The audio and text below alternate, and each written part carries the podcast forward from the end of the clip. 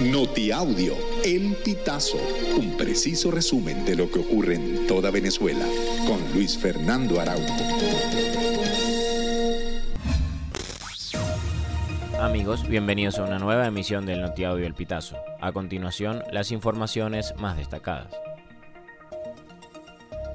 La líder opositora María Corina Machado denunció ante el Parlamento Europeo lo que considera como una nueva escalada de persecución del gobierno de Nicolás Maduro.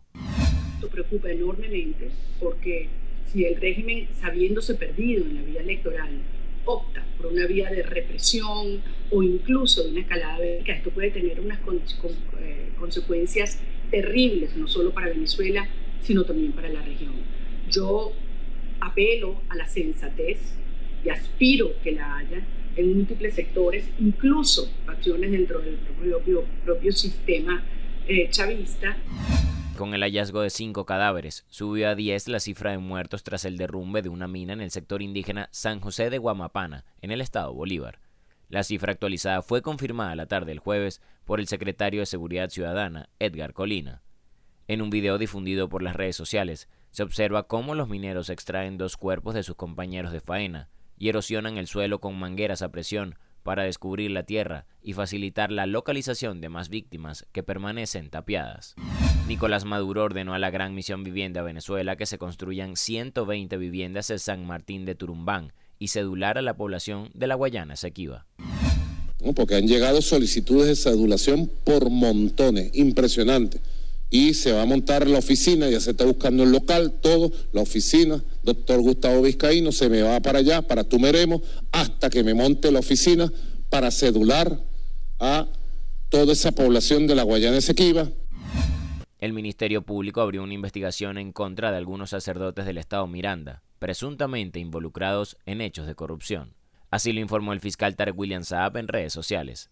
Según denuncias recibidas en el ministerio, los clérigos presuntamente usaron de manera indebida y para su uso personal las donaciones. El fiscal indicó que designó a la Fiscalía 21 Nacional para investigar y sancionar según las leyes de Venezuela y tratados internacionales. La docente Iliana Márquez, de 27 años, ganó el concurso Miss Venezuela, convirtiéndose en la primera madre en competir y triunfar en esta gala.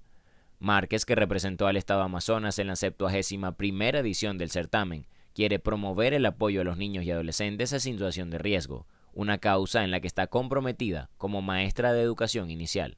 Durante la ronda de preguntas, la nueva Miss Venezuela respondió que promoverá el reconocimiento de las manifestaciones artísticas de su país a nivel internacional a través de su propia contribución como reina de belleza venezolana. Amigos, y hasta acá llegamos con esta emisión del Notiaudio El Pitazo. Recuerda hacerte super aliado para mantener vivo el periodismo independiente en Venezuela. Narró para ustedes Luis Fernando Araujo.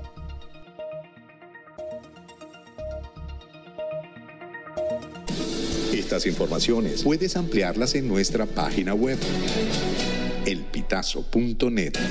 También recibimos tus denuncias vía SMS o WhatsApp a través del 0414 230 2934.